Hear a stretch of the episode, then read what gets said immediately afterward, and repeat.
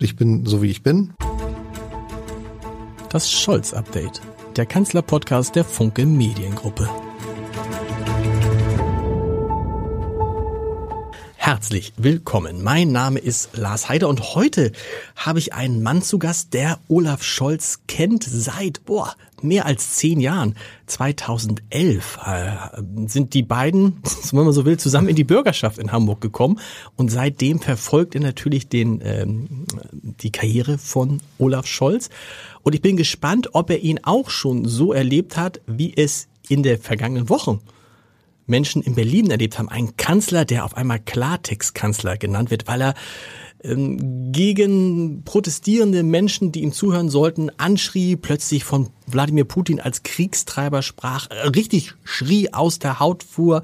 Da hat er relativ gute Noten in bestimmten Medien bekommen und gesagt, boah, so kann der Kanzler auch sein. Was bedeutet das jetzt? Insgesamt hat man den Eindruck, das haben wir in diesem Podcast auch schon mehrere Male besprochen, der Kanzler kann anders sprechen. Interessant ist, dass er es auf einmal tut und darüber wollen wir natürlich auch reden. Und dann müssen wir natürlich auch in diesem Podcast, obwohl das erstmal mit der Ampelregierung nichts zu tun hat, oder eben doch ist die Frage, über den Aufstieg der AfD, zumindest in Umfragen sprechen.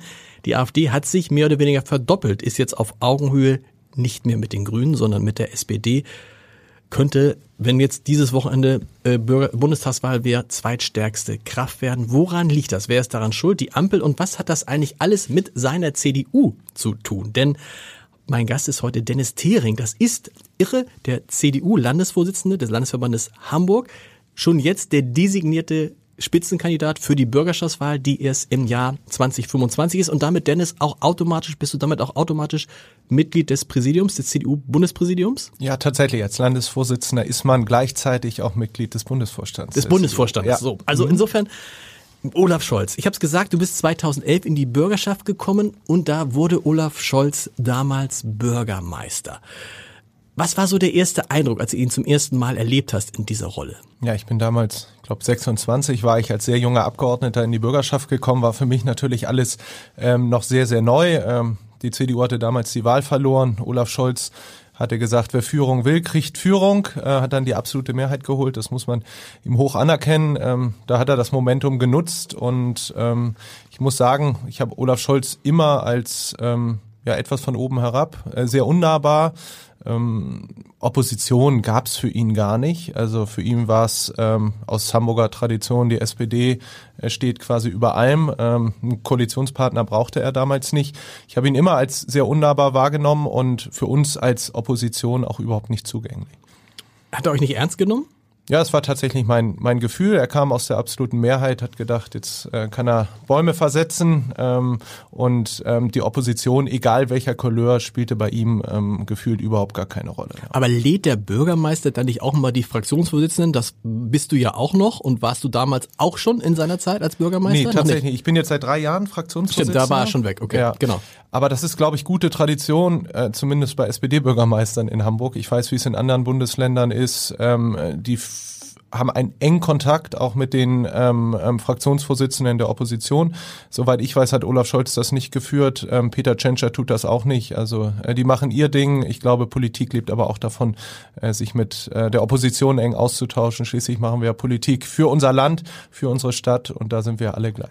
Da frage ich mich jetzt gerade, vielleicht weißt du das, wie ist es denn auf Bundesebene? Da war es ja auch eine Zeit lang so, dass Friedrich Merz sich von Olaf Scholz so ein bisschen ignoriert fühlte. In der Zwischenzeit haben die beiden sich, glaube ich, mal zum Abendessen tatsächlich getroffen.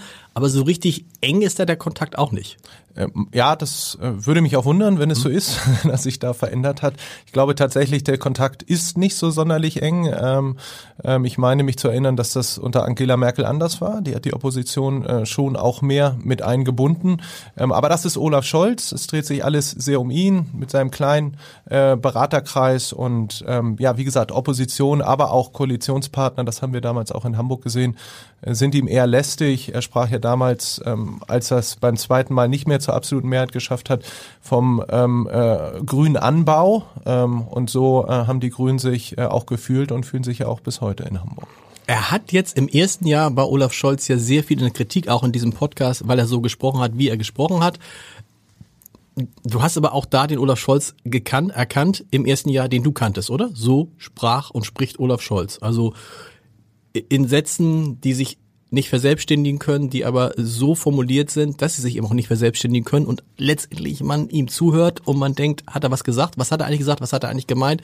Das ist an sich ist das ist das das typische an Olaf Scholz. Ja, so habe ich ihn immer kennengelernt. Man, es gab ja immer, man sprach ja immer vom Scholzomat, ähm, der immer wieder dasselbe gesagt hat, aber am Ende keiner weiß, was er uns jetzt sagen wollte, weil er jede konkrete Frage auch ähm, galant umschifft hat. Ich glaube, das ähm, ist ganz wichtig, dass Politiker und die Menschen vor allem auch wissen, ähm, was man bekommt, ähm, was der Politiker einem auch vermitteln will. Ähm, das kann er nicht, vielleicht kann er es auch, möchte es nicht, ähm, aber klar ist, ähm, er sagt was und äh, wir haben es jetzt auch im PUA Cum-Ex gesehen, ums ums die Cum-Ex-Geschäfte ging. Ähm, ob er nun saß oder nicht, er hat äh, sowieso nichts erzählt und das wird ihm ja in vielen Bereichen dann auch immer wieder ähm, ähm, ja negativ angelastet. Habt ihr nicht damals auch schon versucht, so wie das Friedrich Merz ja im Bundestag gemacht hat und wo es ja auch gelungen ist, ihn zu reizen, weil offensichtlich, wenn man ihn reizt und eine bestimmte Schwelle erreicht ist, dann zeigt sich plötzlich ein anderer Olaf Scholz. Friedrich Merz ist das gelungen und in der vergangenen Woche ist es halt in Berlin so äh, Menschen gelungen, die ihn ausgebuht haben, wo er dann wirklich in einer Art und Weise über den Krieg gesprochen hat, also Putin einen Kriegstreiber zu nennen, das ne, hat er früher ja komplett ähm, äh, vermieden ähm, wo man dachte, stopp, ist das noch derselbe Kanzler? Ich habe äh, Tweets aus der Ukraine gekriegt, die dann schrieben, äh, Entschuldigung, ist das ein Double? Ist das noch der Olaf Scholz? Ist, das, ist euch das auch mal gelungen? Also offensichtlich kann man ihn ja irgendwie reizen, dass er dann die andere Seite zeigt. Ja, tatsächlich. Das habe ich auch ähm, häufiger erlebt. Ähm, damals als Oppositionsführer Dietrich Versich, André mhm. Trepol waren. Ähm, wenn man ihn ähm, reizt und wenn man ihn herausfordert und er sich äh, auf den Schlips getreten fühlt, dann kann er auch deutlich werden, laut werden. Ähm, also das hat man immer gerade in, wenn er am Rednerpult gestanden hat und äh, man mit Zwischenrufen dann gearbeitet hat, äh, irgendwann ähm, fühlte er sich dann so angegriffen, dass er dann auch äh, lauter und deutlicher geworden ist. Ähm, das hat nicht immer funktioniert, aber relativ regelmäßig regelmäßig.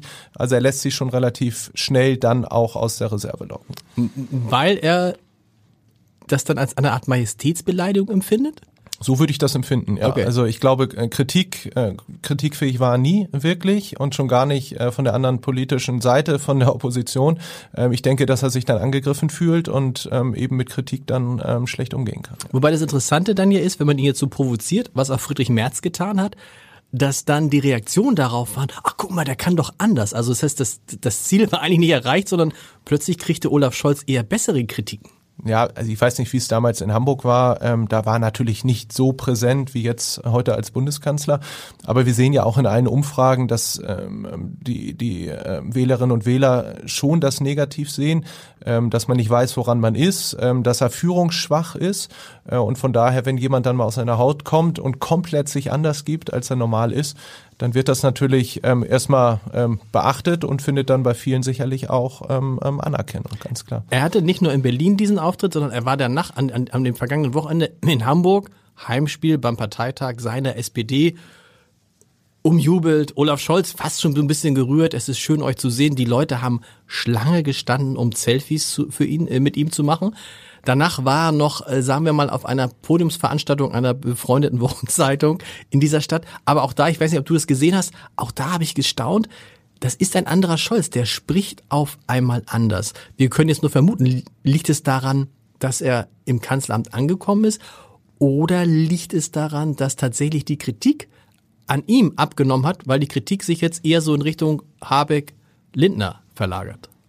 Ja, am Ende ist er Bundeskanzler und steht natürlich im Feuer, ist hauptverantwortlich für alles, was die Bundesregierung macht oder eben auch nicht macht. Ich könnte mir vorstellen, dass natürlich ist es ein Heimspiel für ihn mhm. äh, bei der SPD in Hamburg. Äh, wir dürfen nicht vergessen, er hat die SPD damals äh, aus einer tiefen Krise ähm, wieder aufgebaut. Ähm, das, das muss man sagen, das ist ihm gelungen. Ähm, und seitdem er weg ist, ist es ja für die SPD in Hamburg auch eher rückläufig gewesen. Äh, vielleicht sehnt man sich auch nach einem Olaf Scholz bei der SPD Hamburg zurück. Im Gegensatz zu Peter Tschentscher hat Olaf Scholz natürlich schon nochmal ein anderes Format gehabt. Und vielleicht war das auch ähm, ein Signal der SPD-Delegierten, hey, ähm, es war eine gute Zeit mit dir, Olaf.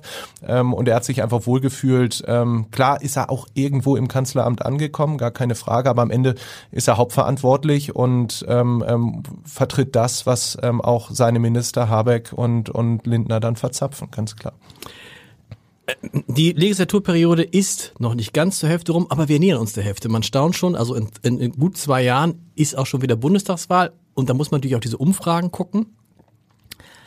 Äh, vielleicht erstmal so die, die, die, die, die Frage, ähm, wie sehr beunruhigt dich das eigentlich, dass die AfD im Moment so stark ist und die CDU offensichtlich nicht profitieren kann von dem, was man allgemein an der Ampel gerade kritisiert? Also beunruhigen wäre das falsche Wort. Wie gesagt, wir haben noch zwei Jahre. Ähm, ich glaube, als Union, ähm, sowohl in Hamburg als auch auf Bundesebene, ähm, haben wir uns gut geschlagen. die Umfragen passen soweit auch. Ähm, aber klar würde ich mir wünschen, bei so einer Nicht-Performance der Bundesregierung, dass die Union ähm, auch deutlich besser dasteht. Das muss unser Anspruch sein. Äh, da muss man selbst kritisch hinterfragen, äh, was offensichtlich nicht so läuft, äh, wie es laufen müsste. Eigentlich müsste man ähm, da schon deutlich über 30 Prozent sein. Ähm, ich finde es eher erschreckend, dass die AfD so stark ist. Ähm, ich erlebe die AfD ja tagtäglich auch im politischen Miteinander. Ähm, und ich sage das sehr deutlich und äh, halte das auch nach wie vor für richtig. Die AfD ist und bleibt eine offen rassistische mhm. Partei, zum Teil auch antisemitisch. Es ist nicht die bürgerlich-konservative Partei, wie sie sich immer gerne gibt. Ganz im Gegenteil, ähm, das sehen wir auch an Leuten wie Höcke etc. Von daher ähm, muss man sich sehr genau überlegen, ähm, mit wem man es da zu tun hat. Und ähm, ich bin froh, dass die AfD in Hamburg noch verhältnismäßig schwach ist. Ähm, das, äh, das beruhigt mich wiederum.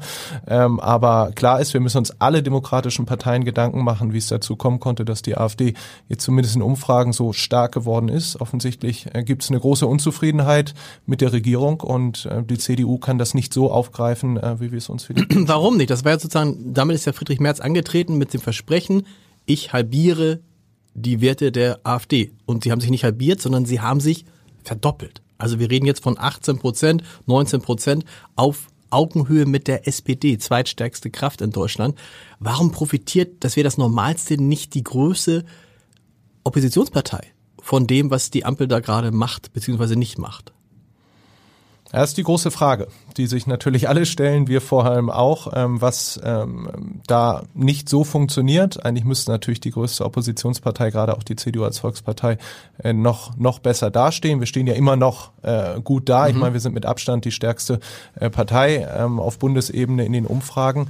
Ähm, aber wir sehen, es gibt eine große Unzufriedenheit und ähm, es gelingt der CDU nicht, diese Unzufriedenheit zu bündeln und äh, auf sich zu vereinen, sondern die wandern dann zur AfD. Wenn wir gucken, viele kommen natürlich aus dem Nichtwählerlager, die sich jetzt berufen haben zu sagen, ah, mit der AfD gehe ich mal wieder wählen. Ähm, aber dann ähm, scheint es auch viele zu geben, die von der AfD ähm, äh, oder von der CDU zur AfD rüberwandern. Ähm, vielleicht ähm, müssen wir nochmal überdenken für uns als CDU, wie wir ähm, noch stringenter auch auf ähm, die Nicht-Performance der Ampelregierung eingehen können. Ähm, eigentlich ist es eine historisch schwache Bundesregierung und das muss die CDU einfach besser nutzen. Dafür haben wir jetzt noch zwei Jahre Zeit. Ähm, wie gesagt, ich mache mir da keine Sorgen. Das wird sich alles finden und äh, am Ende wird die CDU 2025 bei der Bundestagswahl auch klar als stärkste Kraft durchziehen. Du sagst zwei Jahre Zeit, das stimmt ja nur zum Teil, weil natürlich vorher wichtige Landtagswahlen sind, insbesondere in Ostdeutschland. Ähm was ist deine Erklärung dafür, dass in Ostdeutschland es so aussieht, als könnte die AfD tatsächlich stärkste Partei werden, also vor der CDU. Es ist auf jeden Fall nicht ausgeschlossen. Und wir kommen ja irgendwann in so ein Gebiet, wo man sagt, da müssen sich alle anderen demokratischen Parteien zusammenraufen und koalieren, damit sie überhaupt eine Regierung jenseits der mit, mit allen, ne? also weil wenn man davon ausgeht, dass die CDU mit den Linken was zusammen machen wird, jenseits äh, der AfD äh, bilden kann. Das sehe ich komplett anders und mhm. da bin ich auch sehr froh, dass Friedrich Merz das jetzt vor kurzem auch nochmal sehr, sehr deutlich gemacht hat, mit ihm äh, wird es keinerlei Zusammenarbeit äh, mit der AfD geben. Habe ich nicht gesagt, ähm, genau. Nee, genau, genau. Ähm, ähm, das sehe ich ganz genauso. Ähm, die AfD ist nicht koalitionsfähig. Es ist nicht die bürgerlich-konservative Partei, sondern es ist eine rassistische Partei. Das muss man immer wieder deutlich sagen. Äh, mit so einer Partei ähm, darf die CDU nicht äh, koalieren, wird sie auch nicht. Ähm, ähm, aber nichtsdestotrotz sehen wir natürlich, dass gerade im Osten die Zustimmungswerte ähm, für die Ränder, das gilt sowohl für die AfD als auch für die Linke, extrem extrem stark sind, was darauf deutet, dass die Unzufriedenheit in den ähm, ostdeutschen Bundesländern noch mal deutlich höher ist, als sie in den westdeutschen Bundesländern ist. Und das ähm, kanalisiert sich dann eben in diesen äh, Protestwahlen. Und wenn wir uns angucken, warum wählen die Leute denn die AfD? Das ist ja nicht, weil sie von der AfD als Partei überzeugt sind mhm. oder weil sie glauben, die AfD würde es besser machen, sondern äh, weil es ein Ausdruck vom Protest ist, weil sie mit äh, den etablierten Parteien offensichtlich unzufrieden sind. Ähm, und von daher gibt es da ja noch Hoffnung, ähm, wenn sich die die etablierten Parteien ähm, ähm, weiter verbessern, dass man diese Menschen auch zurückbekommt. Die allermeisten sind eben nicht davon überzeugt, dass die AfD es besser machen würde, sondern es ist ein Protestausdruck. Äh, das müssen sich alle anderen Parteien zu Herzen nehmen, überlegen, was man vielleicht falsch gemacht hat, was man künftig besser machen muss. Ähm, wenn wir gucken, ähm, wo die AfD nicht so stark ist, du hast gesagt, dann ist es Hamburg und mhm. auch Schleswig-Holstein. Was sind die Gründe dafür aus deiner Sicht, warum die AfD in Hamburg so relativ schwach ist? Sie ist in der Bürgerschaft, aber nur ganz knapp. Ja, ich bin sehr stolz darauf, dass in meiner Heimatstadt ähm, die AfD äh, so schwach ist. Beim letzten Mal sind sie ganz, ganz äh, knapp reingekommen. Ähm, ähm das zeigt aber auch, dass ähm, die AfD, und ihre populistischen äh, Parolen hier in Hamburg nicht äh, auf, auf fruchtbaren Boden fallen. Warum nicht? Das ist ja interessant. Ähm, du könntest ja sagen, wegen der erfolgreichen Arbeit der rot-grünen Regierung, könnte man ja jetzt ja sagen. Ja, das, das wäre, glaube ich, zu viel verlangt. Also wenn wir uns die Umfragen angucken, ist jetzt ja ähm, ähm, der, die rot-grüne Regierung eher im Talflug. Ähm, die Union geht hoch. Ähm, das kann die AfD jetzt so nicht auf sich äh, vereinen. Ähm, ich glaube, dass Hamburg und grundsätzlich größere Städte im, äh, in Westdeutschland, wenn wir uns auch Bremen angucken oder auch Berlin, ähm, da kriegt die AfD ja auch äh, keinen Fuß auf die Erde. Ich glaube, dass äh, das großstädtische Milieu einfach weniger empfänglich ist ähm, für, für solche Parolen. Ähm, die Menschen wissen, dass da nicht viel hintersteckt und ähm, das beruhigt mich sehr. Ähm, aber ich glaube, dass grundsätzlich äh, die Alternative zur AfD und äh, das können wir uns vielleicht auch ähm, hoch anrechnen in Hamburg ähm, gegeben ist und mhm. deshalb müssen sie nicht zur AfD laufen, sondern äh, können die Unzufriedenen über den rot-grünen Senat auch eine Heimat äh, bei der CDU Hamburg finden. Welche Rolle spielt bei all dem, was wir gerade erleben, dass einerseits die Grünen und zum Teil auch die SPD sehr, sehr erfolgreich sind in den Städten? Ne, wo das ist euer Problem, dass ihr in den Großstädten offensichtlich, äh, in Berlin hat es jetzt mal geklappt, äh, mhm. aber in den Großstädten habt ihr Schwierigkeiten. Und auf dem Land sind es dann eher die CDU und dann ist aber euer größter Gegner die AfD. Also in den Städten die Grünen und die SPD und auf dem Land ähm, die AfD. Da ist natürlich schwierig, da eine gemeinsame Strategie zu machen, oder? Ja, ich glaube, im ländlichen Bereich eher im Osten. Wenn wir jetzt in Westen gucken, auf, wenn wir jetzt nach Niedersachsen gehen oder auch auf Schleswig-Holstein war auch relativ schwarz, genau. Äh, da sind wir natürlich ähm, stark gewesen und da ist der Gegner dann auch, ähm, also jetzt in Niedersachsen ja dann auch eher die SPD. Ähm, aber klar ist, ähm, dass ähm, natürlich Großstädte tendenziell eher ein bisschen link, linker wählen. Ähm, deshalb die SPD und die Grünen dann ähm, auch, auch ähm, äh, erfolgreicher sind. Aber und das hat ja jetzt äh, sehr gut erst Bremen gezeigt und jetzt erneut, äh, äh, nee, erst Berlin gezeigt und jetzt erneut auch Bremen gezeigt, dass die CDU auch in Großstädten erfolgreich sein kann, wenn sie einen klaren Kurs haben, wenn sie gutes Personalangebot haben. Äh, das haben wir in Hamburg auch und deshalb bin ich guten Mutes, dass wir 2025 auch wieder deutlich stärker werden. Gucken wir mal auf die Bundestagswahl, die ja, warte mal, die ja im selben Jahr ist, aber eben genau. ein, bisschen, ein bisschen später. Interessant. Ähm und da habe ich mich mal im Umfeld von Olaf Scholz umgehört, wie denn, wie sehr Olaf Scholz denn beunruhigt ist über diese Zahlen gerade. Was denkst du, was er gesagt hat? Ist er beunruhigt? Also wie ich Olaf Scholz kenne. Wenn er beunruhigt wäre, wird das nicht öffentlich machen. Genau, er ist nicht, er ist natürlich nicht beunruhigt, weil er sagt natürlich, das sind alles genau wie du, im Moment Umfragewerte. Und wenn es dann zum Schwur kommt, also zur Wahl, dann wird natürlich dieser Amtsbonus aus seiner Sicht eine große Bedeutung spielen. Ob es dann dazu reicht, dass die Ampelregierung weitermacht, können wir auch gleich noch darüber sprechen, ob überhaupt die Grünen und die FDP Lust haben, in welcher Konstellation auch immer nochmal zusammenzuarbeiten, würde ich heute sagen, eher nicht, aber wer weiß. Ähm, aber er sagt, dieser Amtsbonus ist halt entscheidend und der bringt halt nochmal 5, 6 Prozentpunkte und dann ist man schnell wieder als SPD auch bei 25, 26 Prozent. So ticken die Deutschen. Warum spreche warum sprech ich das an? Wie klug ist es, als CDU noch abzuwarten und sich für einen Kanzlerkandidat zu entscheiden.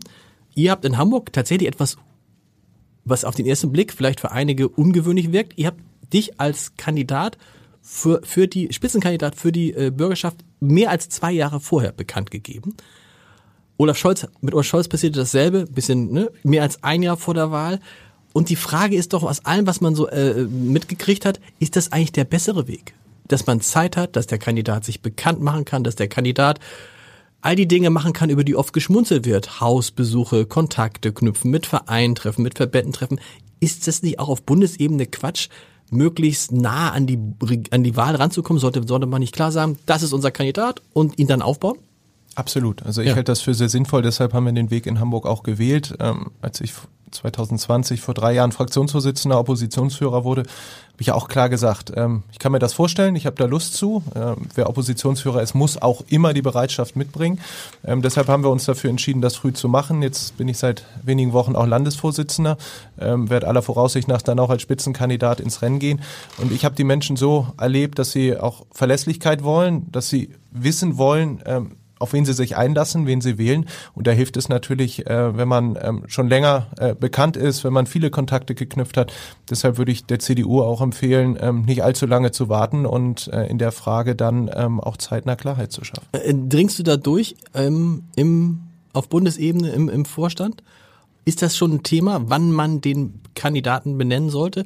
Oder ist es einfach, du sagst es, als Fraktionsvorsitzender muss man bereit sein, auch Spitzenkandidat zu sein. Das gleiche gilt für den CDU-Vorsitzenden, der immer auch bereit sein muss, Kanzlerkandidat zu sein. Wenn er so tun würde, als würde er es nicht wollen, hätte er, glaube ich, schon ein Problem. Ähm, wie ist da die Planung in der CDU? Wie lange will man da warten? Das ist eine gute Frage. Ähm kann ich äh, dir jetzt auch so ad hoc nicht beantworten, ähm, wann die CDU äh, plant, auf Bundesebene den Kanzlerkandidaten festzulegen. Ähm, da werden wir sicherlich im Bundesvorstand ähm, äh, auch drüber beraten. Ähm, aber klar ist, dass Friedrich Merz als äh, Fraktionsvorsitzender sicherlich auch den, äh, die Vorstellung hat und die Bereitschaft hat, als Kanzlerkandidat zu kandidieren. Klar ist aber auch, wir müssen am Ende das tun, ähm, was für die CDU am besten ist. Ähm, wir haben jetzt mit Armin Laschet das beim letzten Mal gesehen, dass man sich dort auf einen Kandidaten verständigt hat, äh, wo wir mit Ansage wussten, das ähm, wird nichts. Mhm. Ähm, da sind wir weit von entfernt bei Friedrich Merz, eine deutlich bessere Performance ja auch an den Tag legt. Ähm, aber am Ende wird die CDU sich die Karten legen müssen, auch mit der CSU, äh, mit wem wir die besten Chancen haben, in die Wahl zu ziehen. Und äh, das müssen wir dann diesmal auch so tun. Es geht dann auch tatsächlich, würde mich deiner mal interessieren, um eine andere Art Politik zu machen. Es gibt diese Art, die muss man nicht beschreiben, die kennt, glaube ich, jeder, wie Friedrich Merz, Friedrich Merz Politik macht das ist eine, wie man sie kennt, wie man aus den vergangenen Jahren kennt. Es gibt dann als Gegenmodell, da wird dann oftmals Henrik Wüst herangezogen, was ich, also ich persönlich jetzt gar nicht beurteilen kann, dafür kenne ich ihn zu wenig und dafür ist, finde ich, auch zu lange, äh, zu, zu kurz noch im Amt. Aber das Gegenmodell ist Daniel Günther, der Ministerpräsident von Schleswig-Holstein, wo man sagen muss, der ist der beliebteste CDU-Politiker, laut relativ aktuellen Umfragen, der ist der beliebteste Ministerpräsident in seinem Land ähm, und der hat einen völlig anderen Politikstil, oder? Als Friedrich Merz. Daniel Günther macht einen hervorragenden Job in Schleswig-Holstein. Ich schätze ihn persönlich sehr. Er steht ja auch sag jetzt mal, für, für die neue Generation in der CDU ähm, macht das sehr, sehr gut. Ich bin mit ihm auch im engen Austausch. Natürlich Hamburg, Schleswig-Holstein, äh, das bietet sich an und ähm, ich glaube, da können sich einige was von abschneiden, ähm, wie er Politik macht. Es scheint sehr, sehr gut anzukommen. Er ist jetzt äh, ja erneut äh, mit hervorragendem Ergebnis wiedergewählt erzähl worden. Mal, was mal, erzähl mal, was macht er anders als andere Politiker? Wir müssen ja nicht nur März, mhm. also was macht er, was macht er anders als ältere Politiker? Auch als Olaf Scholz, glaube ich. Ja, absolut, auch als Olaf Scholz. Ich, äh, Daniel Günther ist natürlich sehr nahbar. Ähm, ähm, die Menschen haben das Gefühl, er ist einer von ihnen. Ähm, er gehört irgendwie dazu. Ähm, er, er vertritt sein Land, er steht uneingeschl äh, uneingeschlossen hinter seinem Land, ähm, macht das sehr, sehr gut. Ähm, man kann mit ihm guten Smalltalk halten auf, auf dem Marktplatz. Ähm, was man mit Olaf Scholz ähm, das muss nicht man so sagen. gut kann. Nein, gar nicht. da ist er nicht der Typ. Also Friedrich ist Merz typ ist auch nicht Friedrich, ist auch nicht Friedrich Merz große Spezialität, aber Olaf Scholz toppt es nochmal. Genau, das ich stimmt. denke auch, Olaf Scholz toppt es nochmal und ähm, das macht Daniel Günther natürlich ganz hervorragend und er ist nahbar, er ist ansprechbar für viele, äh, ob es aus der Partei ist, aber auch für die Menschen äh, im Land. Von daher können sich, glaube ich, viele von Daniel Günther einiges abschneiden. Lässt sich jetzt, ohne auf Daniel Günther zu kommen, aber lässt sich so eine Art Politik zu machen auf ein Land übertragen, weil Daniel Günther lebt natürlich auch davon, dass er zu den Leuten kommt. Wenn der zu einem Grillabend in Pinneberg eingeladen ist, für die, die äh, diesen Podcast außerhalb Norddeutschlands hören, Pinneberg ist ein Vorort von Hamburg, dann kommt der und dann ist der nicht nach 20 Minuten wieder weg, sondern dann bleibt er drei Stunden. Ja. Und man hat den Eindruck, ob es stimmt oder nicht, kann ja keiner sagen, man hat den Eindruck, es macht ihm Spaß. So, äh, lässt sich sowas übertragen auf ein ganzes Land? Ja, dass es ihm Spaß macht, da habe ich auch keinen Zweifel dran. Okay. Das macht er wirklich. Ich glaube, das natürlich auf ein ganzes Land extrem schwierig ist. Mhm. Also wenn wir jetzt äh, Schleswig-Holstein uns angucken, ja, als Flächenland musst du da auch erstmal ein bisschen was bereisen, aber auch bei uns in Hamburg, die Wege sind natürlich deutlich kürzer ähm, und als Bundeskanzler bist du natürlich für ja, 83 Millionen Menschen zuständig, in Hamburg äh, für knapp 1,8, 1,9 Millionen Menschen. Das ist natürlich Millionen, genau. Schleswig-Holstein 3 Millionen, natürlich komplett was anderes. Äh, von daher würde sich dieses, ähm, ich bin für euch da, anfassbar ist natürlich auf Bundesebene so schwer äh, zu übertragen. Ähm, aber ich bin fest davon überzeugt, dass auch in Daniel Günther, dass der Ansatz, wie er Politik macht, auch auf Bundesebene sehr gut funktionieren würde. Und gibt es da eine Diskussion über, in der CDU, in welche Richtung man will? Das sind, glaube ich, das sind die beiden Ansätze, die man, das ist der März-Ansatz und der Günther-Ansatz. Ist da die Trennlinie, die Älteren sagen, der März-Ansatz ist derjenige, den wir verfolgen wollen, und Jüngere wie du sagen, die Richtung ist eher die Daniel Günther? Vom, Polit vom Politikstil? Ich glaube, es ist einfach eine gute Mischung. Also ich bin ähm, halt auch viel von Friedrich Merz. Ich finde, ähm, er macht das als Parteivorsitzender sehr gut. Er hat die Partei wieder geeint. Ähm, also hat auch große Verdienste. Ähm, auch als Oppositionsführer setzt er gute Punkte. Ähm, ich glaube, wir müssen halt gucken, ähm, dass wir am Ende ähm, das Paket schnüren, was am äh, für die Menschen am äh, ähm, vielversprechendsten ist. Und ich glaube, es ist einfach von beiden etwas, ähm, der vielleicht eher ähm, bekannte, etablierte Politikstil zu dem ähm, etwas neueren, frischeren Politikstil von Daniel Günther. Und wenn wir uns das gelingt, äh, das zu vereinen, dann äh, werden wir auch erfolgreich sein. Ist der Trick bei Daniel Günther, anders als auch Friedrich Merz, auch Olaf Scholz, dass er sich selbst gar nicht so wichtig nimmt? dass er sich selbst auch als, man hat immer den Eindruck, das ist ein, man denkt immer, ist das wirklich ein Politiker? Der, weil er hat, er hat all diese Attitüden eines Politikers hat er eigentlich nicht. Genau, das ist, glaube ich, ähm, auch das Erfolgsrezept, dass man sich als Politiker nicht, nicht überhöht, sich nicht selbst so wichtig nimmt. Man ist ein ganz normaler Mensch wie, äh, wie du und ich und jeder andere auch. Und das merken die Leute, glaube ich, äh, auch sehr, sehr äh, schnell. Wenn die Menschen das Gefühl haben, ich habe es da mit einem zu tun, der irgendwie sich nichts darauf einbildet, dass er Politiker ist, gibt es auch nichts, sich darauf einzubilden. Er ist ja schließlich von den Menschen gewählt worden. Mhm. Äh, ich glaube, das merken die Leute sehr, sehr deutlich. Und ähm, da ist Olaf Scholz halt komplett ähm, ähm, der andere Typ. Und ähm, von daher ist das mit Sicherheit äh, eins der Erfolgsrezepte, was ja Hendrik Wüst auch, auch in Nordrhein-Westfalen sehr hervorragend und erfolgreich macht. Wobei man sagen muss, Olaf Scholz, ich weiß nicht, ob du ihn mal erlebt hast, in so Bürgersprechstunden, da ist er ja auch nochmal anders, spricht auch nochmal anders. Er geht schon auf die Fragen der Bürgerinnen und Bürger ein, signalisiert natürlich aber immer, dass er zu jedem Problem, wie auch immer, geartet, eine Lösung hat. Und böse ist, sagt man, dass er auch schon vorher von dem Problem wusste und auch schon vorher die Lösung hatte und auch wusste, dass alles so kommt, also bis hin zum Ukraine-Krieg. Also ähm, auch das kann natürlich ein Vorteil sein, ne, wenn die Leute denken, mein Gott, der hat ja auf jede Frage eine Antwort. Also wenn er sich Mühe gibt und auf jede Frage eine Antwort geben möchte, dann kann er das ja, ja auch. Also ist ja nicht so, dass er keine Antworten geben kann, sondern er möchte häufig einfach keine Antworten geben. Und ich habe Olaf Scholz äh, auch immer als sehr fleißig kennengelernt, äh, ist ja wirklich auch ein Aktenfresser mhm. im positiven Sinne, der gut in den Themen drin ist. Ähm, ich glaube, da machen ihm ähm, nur die wenigsten was vor. Ähm, das ist, glaube ich, eine Stärke von ihm.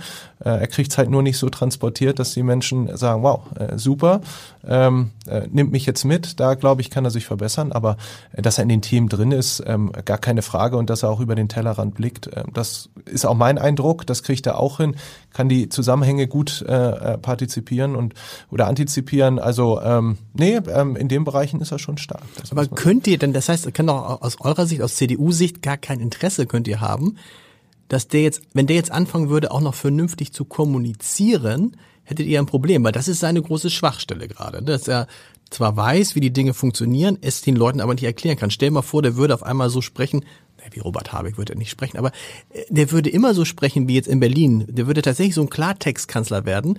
Und dann würde da ein Kanzlerkandidat der CDU auf ihn treffen, der im Zweifel ja, also so in den Themen zu sein wie Olaf Scholz, da muss man sich schon sehr, sehr, sehr anstrengen. Schlicht, weil er auch einen unglaublichen Vorteil hat, weil er das seit 30 Jahren macht ich würde ja den Blick jetzt gar nicht drauf richten, was für die CDU besser, sondern ich würde eher gucken, was für unser Land besser. Mhm. Und für unser Land wäre es schön, wenn wir endlich einen Kanzler äh, hätten, der auch Klartext spricht, ähm, der auch ähm, klar die, die Position Deutschlands vertritt, äh, nicht rumschwobelt, sondern klar sagt, wofür Deutschland steht, was auch unsere Erwartung ist. Und wenn ihm das gelingt, ähm, dann kann das ja nur gut für unser Land sein. Dann würde ich das sehr begrüßen.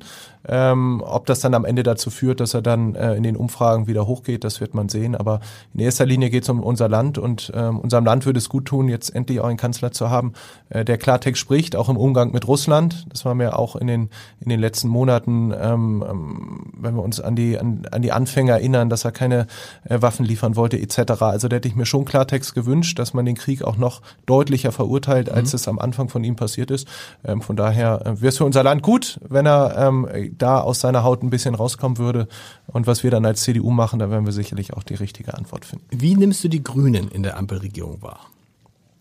Also ich finde es gut grundsätzlich, äh, äh, dass die Grünen jetzt auch mal Regierungsverantwortung haben, äh, weil sie sich dadurch natürlich auch entzaubern können. Mhm. Und ähm, äh, die Grünen äh, waren ja eher immer in der Opposition. Da ist es natürlich ähm, etwas einfacher, auch eine Erwartungshaltung aufzubauen, die man dann am Ende auch erfüllen muss. Und ähm, sie werden nicht erfüllt, sowohl personell ähm, vor allem mit äh, Robert Habeck, ähm, der jetzt zeigen muss, ob er es kann oder ob er es nicht kann. Bisher fällt er eher mit äh, Vetternwirtschaft auf und ähm, alles, was dazugehört. Ähm, aber wir sehen auch, dass die, die grünen Ideen, was ja häufig ideologische Ideen sind, auch in der Praxis dann schwer umzusetzen äh, sind, äh, wie mit dem Heizungschaos jetzt. Ähm, von daher finde ich die Performance der Grünen ähm, äußerst schwach in der Bundesregierung. Ich muss ehrlich zugeben, ich habe am Anfang ähm, die Sorge gehabt, als die drei sich zusammengefunden haben, boah, das könnte was für die Zukunft mhm. sein, das wird richtig schwierig für die CDU, dass die sich aber so schnell entzaubern, äh, sowohl persönlich als auch inhaltlich, ähm, das hätte ich nicht für möglich gehalten, ist für die Union gut, für unser Land ist es natürlich ähm, katastrophal, wenn wir eine Regierung haben, die sich mehr streitet, als äh, dass sie Gemeinsamkeiten. Aber ist es für die Union gut, weil letztendlich, wovon ja damals alle geträumt haben, was nicht funktioniert hat, war die gleiche Konstellation, FDP und Grüne zusammen mit der CDU. Das wäre diese berühmte Jamaika. Wenn das so weitergeht, hat man ja den Eindruck, okay, äh, äh, Christian Lindner war auch in diesem Podcast äh, und hat nochmal betont, dass es einfach eine Zweckgemeinschaft ist und dass es eigentlich mit den Grünen nicht funktioniert, aber man da jetzt durch muss. So, zu, kurz gesagt das ändert ja nichts daran, wenn dann auf einmal die CDU stärkste Kraft wäre, ihr aber beide braucht, um zu regieren und die dann sagen, nö, machen wir nicht, weil dann sind wir relativ schnell wieder bei einer großen Koalition. Also kann euer, in eurem Interesse sein, dass sich die Grünen und die FDP in diesem, in diesem Konstrukt so zerstreiten, dass sie sagen, nochmal, mit dem geht nicht.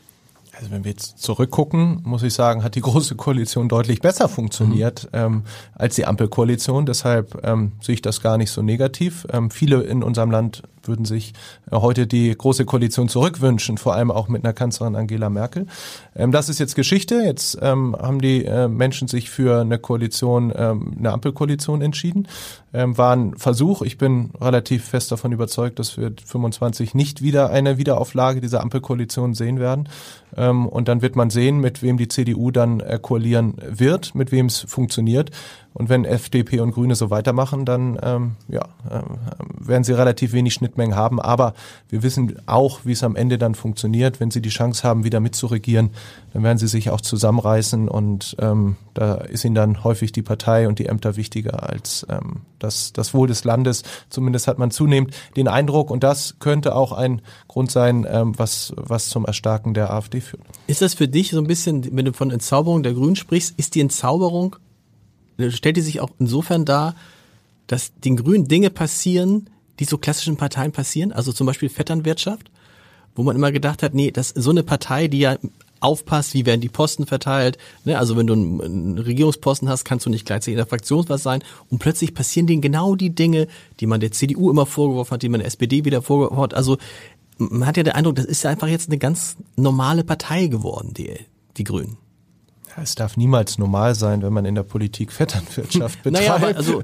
aber äh, ja, du weißt, was ich meine. Wir was sehen, ich meine, genau. Ähm, wir sehen das natürlich auch bei anderen Parteien, aber so ähm, unverschämt, wie, wie Habeck das in seinem Ministerium ge, getrieben hat, kann ich mich lange nicht erinnern, ähm, dass es sowas mal gegeben hat. Eigentlich wirft man der SPD ja auch vor allem in Hamburg immer roten Filz vor. Aber es ist nicht das, vergleichbar, das muss man einfach sagen. Trauzeugen, also, ich, also haben wir noch nicht gesehen. also ich finde, das, was Habeck da getrieben ja. hat ähm, ähm, in, in seinem Ministerium mit Trauzeugen und Schwestern und allem drum und dran, das ist schon heftig ähm, also diese Qualität, ähm, die sucht, glaube ich, seinesgleichen, obwohl wir in den vergangenen Jahrzehnten ähm, SPD-Regierung in Hamburg auch so einiges gewöhnt sind. Aber ähm, das, was Habeck da gemacht hat, das ähm, ist schon äh, sehr beachtlich, das muss man sagen.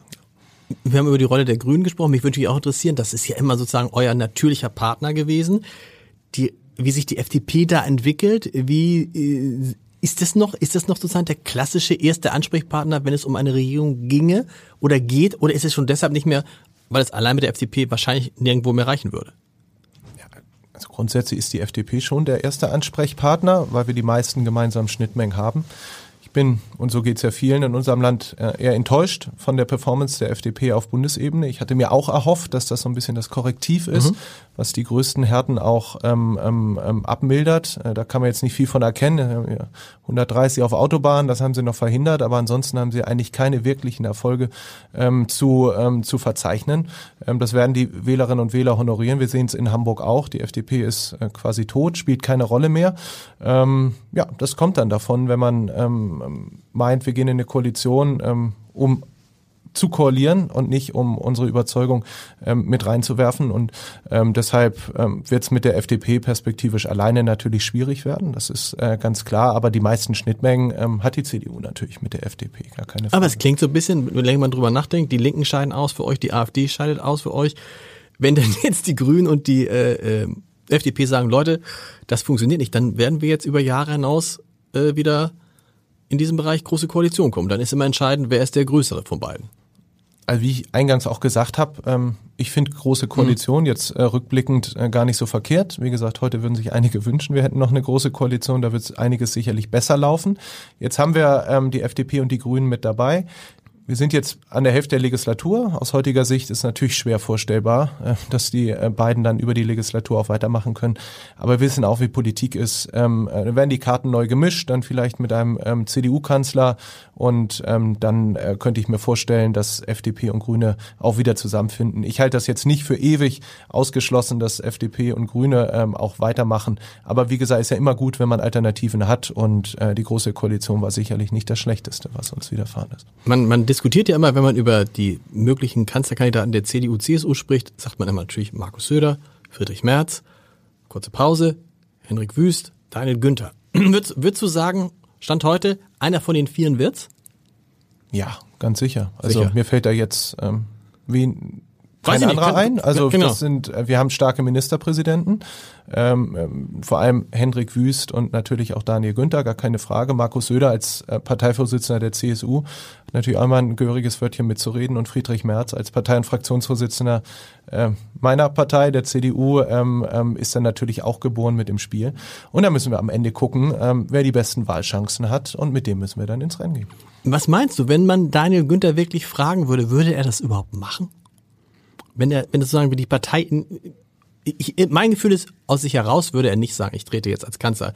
Also, ne, der würde, und wir, wahrscheinlich wäre es auch nicht gut für die CDU, wenn es wieder so eine Art Zweikampf geben würde, oder? Nein, um so, Gottes ne? Also, äh, würde er es überhaupt machen? Du kennst ihn auch gut? Also Daniel Günther fühlt sich super wohl in Schleswig-Holstein. Ähm, wenn die Partei es wünschen würde und ähm, alle Daniel Günther fragen würden, ähm, könnte ich mir schon vorstellen, dass er sich dann auch in die Verantwortung nehmen lässt. Ähm, aber da müssen Sie Daniel Günther oder musst du Daniel Günther selber fragen. Ähm, ich finde, er macht einen hervorragenden Job in Schleswig-Holstein. Ich bin froh, dass er Ministerpräsident ist und alles weitere wird die Zukunft zeigen. Aber klar ist ein Zweikampf, wie wir ihn beim letzten Mal erlebt haben, ähm, Söder gegen Laschet, das darf es nicht wieder geben. Am Ende werden Parteien gewählt, ähm, die geschlossen und einig sind. Und das ist ja das Gute, die CDU ist und auch CSU, die sind so geschlossen, wie sie lange nicht mehr waren.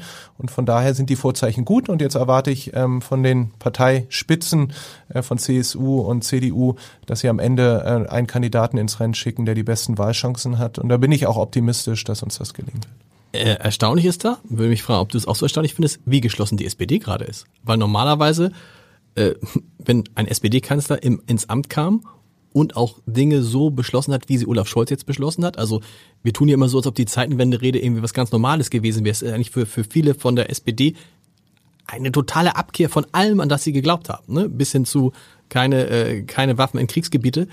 Trotzdem ist es da ruhig geblieben. Ne? Die haben verstanden, wie das, wie wichtig das ist, wie wichtig diese Geschlossenheit ist. Ja, die SPD ist natürlich da auch eine sehr traditionelle Partei und ähm, die man ja auch nicht erst seit gestern Politik, sondern wissen auch, ähm, dass es nicht Gott gegeben ist, dass die SPD den Kanzler stellt mhm. und dass das in zwei Jahren auch schon wieder komplett anders aussehen kann und äh, deshalb halten die zusammen. Es gibt sicherlich auch eine große Unzufriedenheit an der Basis äh, mit dem Kurs äh, der SPD auf Bundesebene. Da habe ich keinen Zweifel. Äh, Olaf Scholz wird sicherlich von der Basis auch nicht geliebt. Dafür ist er überhaupt nicht der Typ. Ähm, aber der Erfolg spricht für ihn. Er hat die SPD wieder ins Kanzleramt geführt. Ähm, und ähm, von daher ist es da jetzt relativ ruhig. Wir sehen, dass die SPD jetzt teilweise bei den Landtagswahlen auch herbe Niederlagen einsteckt. Wenn das so weitergeht, ähm, gerade jetzt bei den kommenden Landtagswahlen, wenn wir nach Hessen gucken, nach Bayern gucken, aber auch in den ostdeutschen Bundesländern, äh, dann wird die Unzufriedenheit natürlich wachsen äh, und dann werden wir auch sehen, dass es äh, da Richtungskämpfe wieder geben wird. Aber ähm, Olaf Scholz kittet das natürlich zusammen und der gemeinsame Erfolg oder die Hoffnung auf den gemeinsamen Erfolg auch 2025, die schweißt so eine Partei natürlich zusammen. Letzter kleiner Fragenkomplex. Wann hast du zum ersten Mal von der Erzählung von Olaf Scholz oder von seinem heutigen Kanzleramtsminister Wolfgang Schmidt gehört, dass er 2021 Bundeskanzler werden würde? Und wann hast du angefangen, das selbst zu glauben? Also gehört habe ich es wahrscheinlich genauso früh wie du. Ähm, also so 2017, also, 2018, als, als sie anfing, das zu erzählen? Genau, genau. das anfängt zu erzählen. Ich muss äh, ja sagen, du hast es äh, äh von Anfang an gesagt, ja, ich halte das für möglich, Kanzler. Großen Respekt, zeigt, dass du viel Erfahrung hast. Äh, ich hätte es nicht für möglich gehalten. Also ich hätte keinen Cent drauf gewettet, dass mhm. Olaf Scholz Kanzler wird. Äh, zum einen hätte ich nicht damit gerechnet, dass die SPD ihn aufstellt. Zum anderen ähm, hätte ich nie gedacht, dass ein Olaf Scholz ähm, mehrheitsfähig in unserem Land ist. Ähm, man muss, und das gehört soweit aber auch dazu, Olaf Scholz hat ja nicht aus eigener Stärke ähm, den Weg ins Kanzleramt gefunden, sondern ähm, die Schwäche der Grünen und der CDU äh, war natürlich dafür verantwortlich in erster Linie. Ähm, Sei es drum, jetzt ist er Kanzler, also ähm, bis kurz vor Schluss hätte ich nicht damit gerechnet, dass er heute Kanzler ist. So kann man sich auch täuschen. Und die gesamte, damit die gesamte CDU nicht, Jens Spahn war auch mal in diesem Podcast und hat dann nochmal im Nachhinein zugegeben, dass man ihm im Wahlkampf äh, 2021 die CDU sich voll konzentriert hat auf die Grünen. Die Idee war, die Grünen müssen so stark werden, dass wir mit ihnen zusammen regieren können, aber nicht zu stark, ne? Und dass die gar keine, die hatten Olaf Scholz, das war, das war gar kein Thema, ne? Genau, also da zeigt sieht man ja auch, und das macht Politik ja auch so spannend, dass äh, Politik extrem ähm, schnelllebig ist. Es kann morgen auch schon wieder komplett anders aussehen. Der SPD muss man zugutehalten, die hat eine gigantisch gute ähm, Wahlkampagne. Das hat extrem gut äh, funktioniert. Und das alles zusammen, die Schwäche der CDU und der Grünen hat dann dazu geführt, dass die SPD vorne lag. Das muss man ihnen hoch anrechnen. Das haben sie gut gemacht. Ähm, kann man sich sicherlich das eine oder andere noch von abgucken. Ähm, aber ähm, da setzen wir ja auch in den Ländern drauf. Politik äh, kann sich sehr schnell ändern. Das haben wir in Berlin gesehen. Ähm, und mal schauen, was in zwei Jahren in Hamburg passiert. Mal gucken, was in Hamburg passiert. Und das könnte man auch in Schleswig-Holstein sehen, wo ja der damalige komplette Außenseiter Daniel Günther gewonnen hat, obwohl ihn quasi keiner kannte. Ja, tatsächlich. Also ähm, Daniel Günther kam ja damals auch relativ überraschend für viele, ähm, dass er, dass er Spitzenkandidat Sehr wird. kurzfristig übrigens auch. Sehr genau. kurzfristig, das muss man sagen. Und er hat es halt gigantisch gut hinbekommen, ähm, die Menschen zu begeistern. Dann ist er Ministerpräsident geworden. Ähm, und gerade aus der Position des Ministerpräsidenten kannst du natürlich nochmal ganz anders agieren. Ähm, ist auf jeden Fall ähm, ein Vorbild für viele in unserer Partei. Das glaube ich schon, äh, wie man es machen dich, kann. Für dich auch, was, den, was die Art der Wahlkampfführung anbelangt? Also muss man wissen, Daniel Günther sehr viel Haustürwahlkampf ist jetzt, glaube ich, dann denkt man, man klingelt irgendwo, aber dieses sehr äh, detailliert reingehen, mit sehr vielen Menschen sprechen, sehr, sehr lange sich Zeit nehmen und so. Also nicht so, ich flieg mal ein und halt eine Rede, sondern echt den, ist das für dich, ist das so ein, so ein, so ein Wahlkampf, wie du ihn auch führen wirst oder schon führst vielleicht? Absolut. Also seitdem ich Politik mache, ähm, mache ich es auch ähm, vergleichbar, weil mhm. ich glaube, es ist wichtig, Menschen zuzuhören, für sie da zu sein. Nicht so schlimmer, als wenn die Menschen das Gefühl haben, der kommt nur kurz, interessiert sich gar nicht für unsere Dinge. Deshalb äh, ist mein Kalender auch tagtäglich bis auf die letzte Sekunde durchgetaktet, weil ich viel in Hamburg unterwegs bin, mit Verbänden, Vereinen, Menschen spreche. Ähm, ich glaube, das ist das Erfolgsrezept. Das mache ich seit vielen Jahren. Das werde ich bis zur Wahl auch weiterhin machen ich bin fest davon überzeugt, ähm, dass das auch am Ende zum Erfolg führen wird. Dennis, vielen Dank. Und nächste Woche in diesem Podcast zu Gast ist dann tatsächlich Steffen Hebestreit, der Regierungssprecher. Ich treffe ihn nächste Woche in Berlin.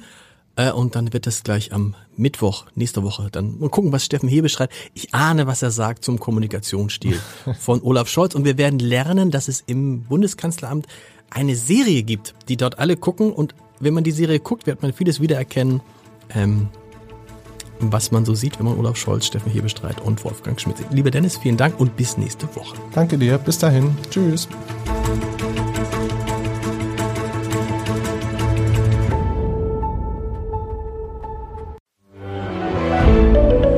Ein Podcast von Funke.